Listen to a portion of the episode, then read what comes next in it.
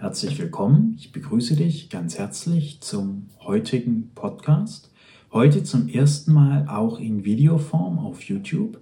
Es geht heute in beiden Bibelstellen um das Lukasevangelium und in der evangelischen Leseordnung um Lukas 17, Verse 11 bis 19 und in der katholischen um das 16. Kapitel, Verse 1 bis 13. Ich beginne mit der evangelischen Bibelstelle.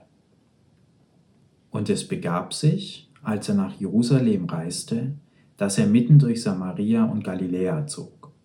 Und bei seiner Ankunft in einem Dorf begegneten ihm zehn aussätzige Männer, die von ferne stehen blieben. Und sie erhoben ihre Stimme und sprachen, Jesus, Meister, erbarme dich unser. Und als er sie sah, sprach er zu ihnen, Gehet hin und zeigt euch den Priestern.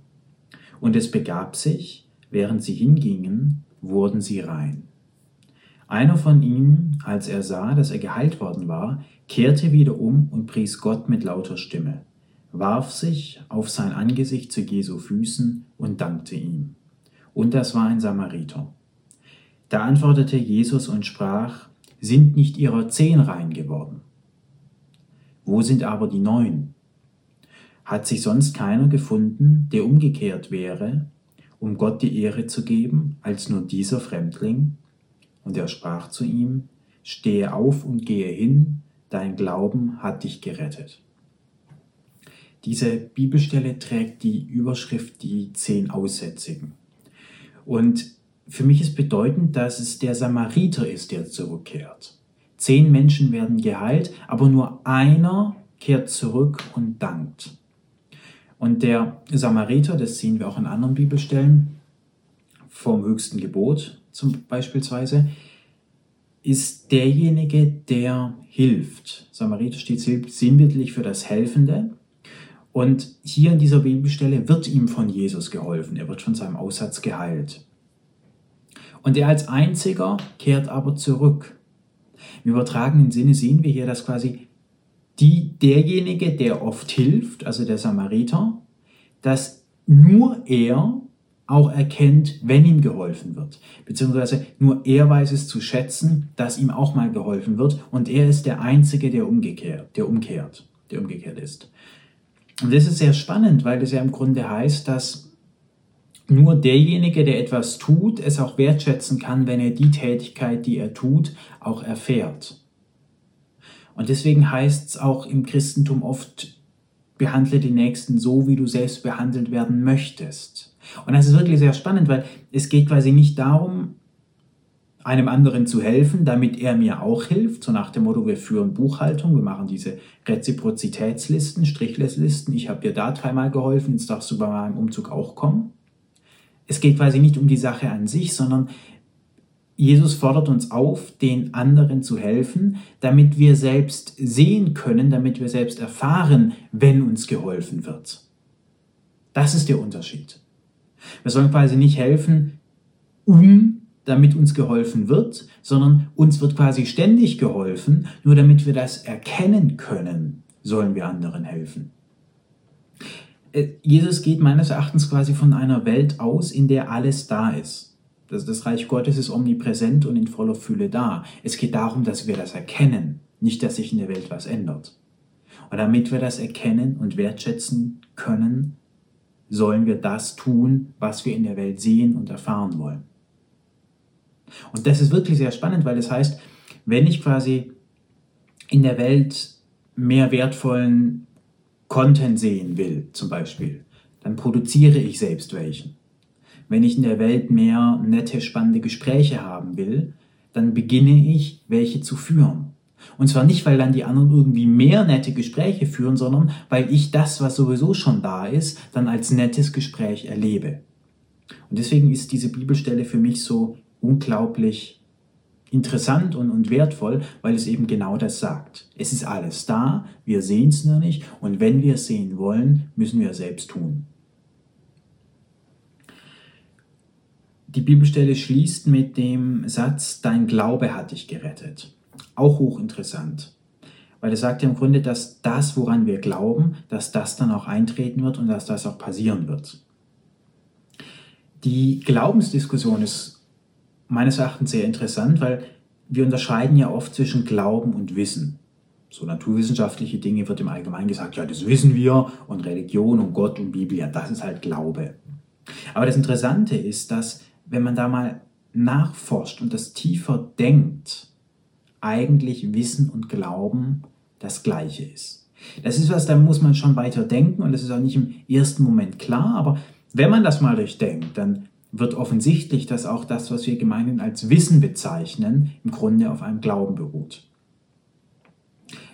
Naturwissenschaft nimmt gewisse Dinge an, grundsätzlich, wie Zeit, Schließen aus der Vergangenheit in die Zukunft, Kausalität, lauter Dinge, die Naturwissenschaft annehmen muss, also willkürlich glaubt. Und von dieser Willkürlichkeit baut Naturwissenschaft dann natürlich auf und ist um, Ko ist um Kohärenz bemüht, dass das in sich und zwischeneinander stimmig ist und aufgeht. Aber der Grundstein ist auch in der Naturwissenschaft, in der Empirie willkürlich gelegt. Und das ist der Punkt, wo ich sage, Glauben und Wissen ist eigentlich das Gleiche. Gott lässt sich auch nicht beweisen. Wir glauben an ihn qua Willkür, weil wir uns dazu entscheiden. Aber genauso sagt die Naturwissenschaft in vielen Bereichen, wir glauben an gewisse Dinge, Zeit, Kausalität, bliblablub, weil wir daran eben glauben wollen und bauen darauf dann den Rest auf.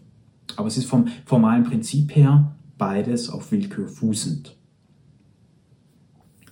Ich fahre fort mit der Bibelstelle aus der katholischen Leseordnung. Sie ist überschrieben mit vom unehrlichen Verwalter.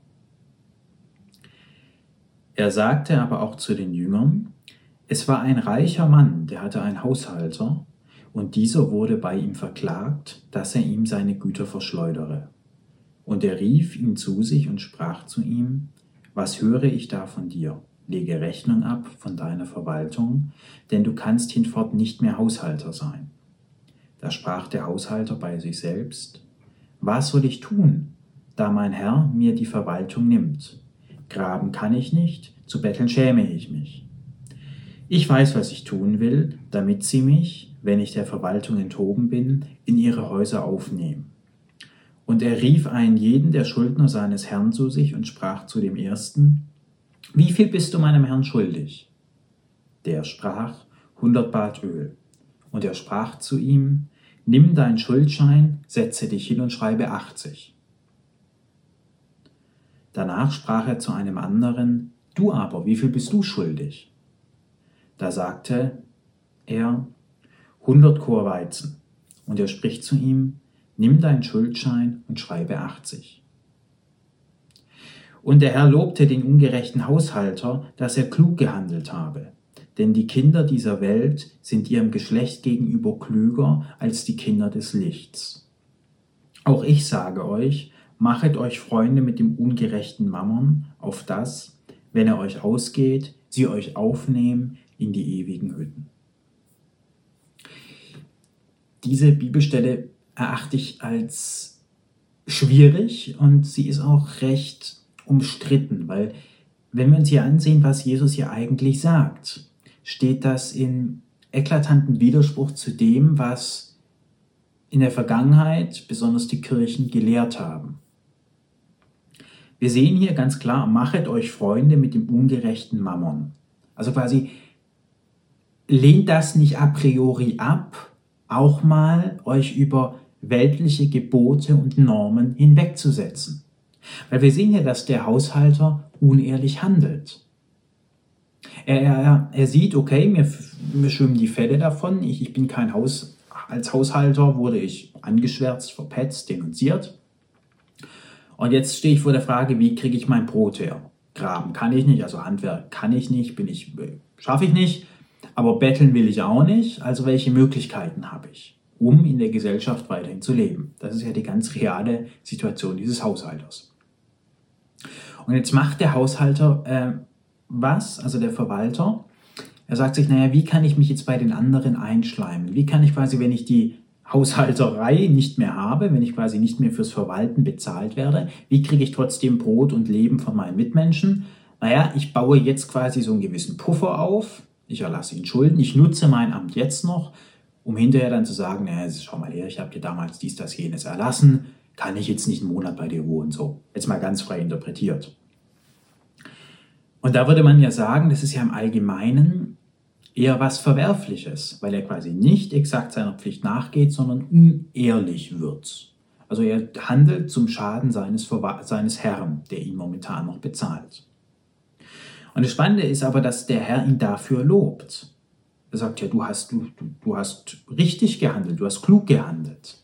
Jesus verurteilt also quasi nicht das Hinwegsetzen über weltliche Normen a priori. Er sagt nicht, halte dich definitiv an dieses Gebot und setze es konsequent um, sondern quasi du hast in gewissen Situationen einen Ermessensspielraum, wenn du was für richtig hältst. Das ist schon mal der erste Punkt. Und wir sehen, denn die Kinder dieser Welt sind ihrem Geschlecht gegenüber klüger als die Kinder des Lichts.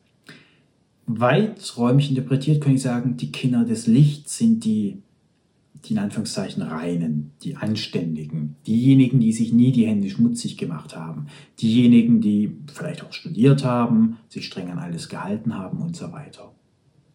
Und Jesus sagt ihr, sagt hier aber, diese Menschen hatten quasi keinen Kontakt mit dem,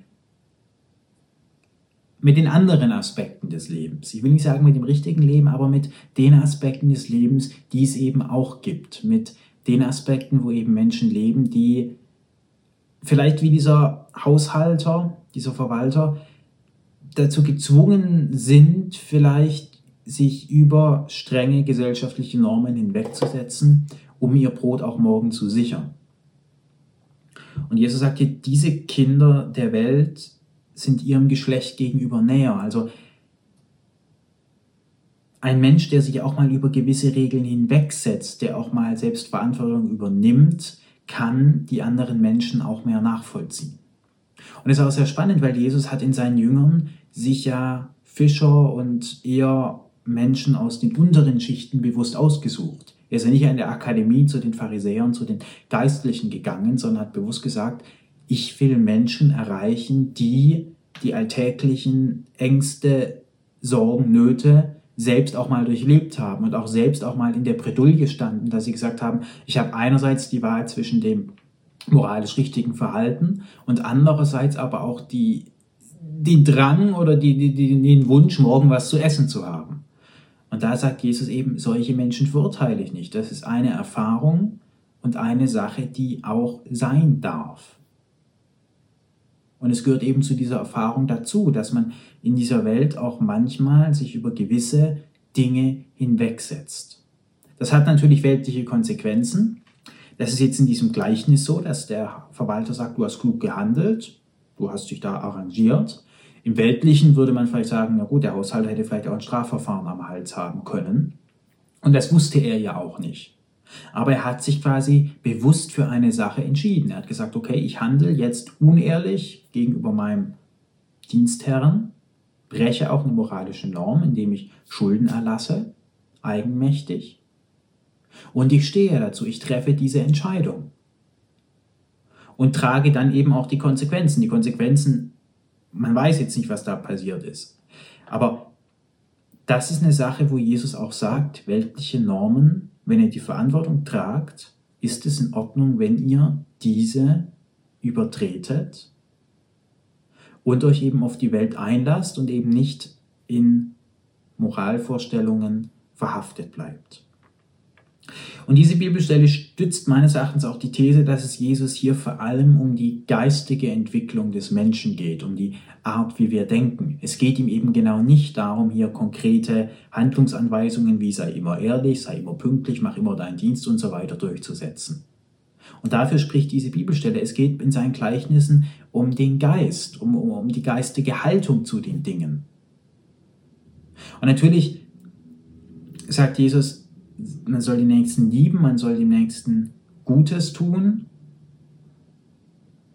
aus geistigen Gründen heraus, weil wir dann selbst Gutes erfahren, wie in der ersten Bibelstelle, die wir ja heute hatten, wo es um den Samariter ging, der als einziger zurückgekehrt ist, um sich zu bedanken für die Heilung, die er erfahren hat. Deswegen sollen wir Gutes tun.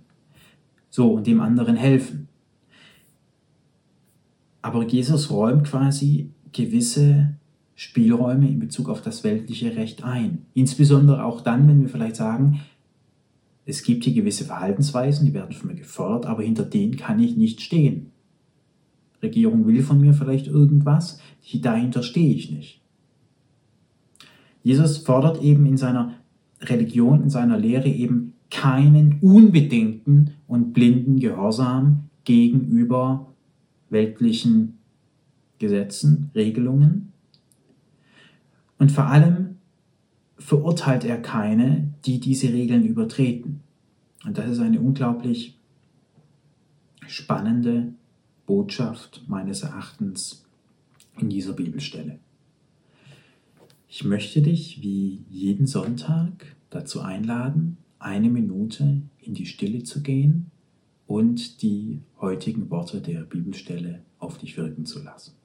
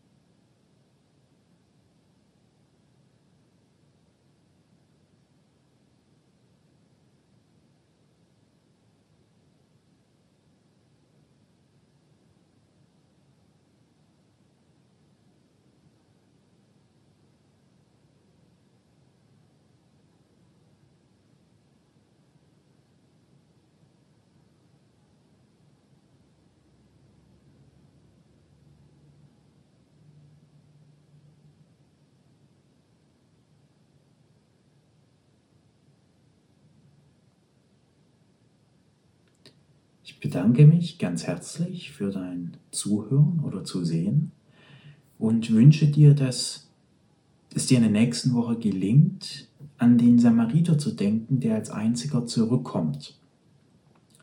An das Gesetz zu denken, gebe das, damit ich es erfahren kann. Wir öffnen unsere Wahrnehmung für die Dinge, die wir tun. Ich wünsche dir für die nächste Woche viel inneren Frieden Ruhe, innere Gelassenheit und Gottes Segen. Vielen Dank fürs Zusehen.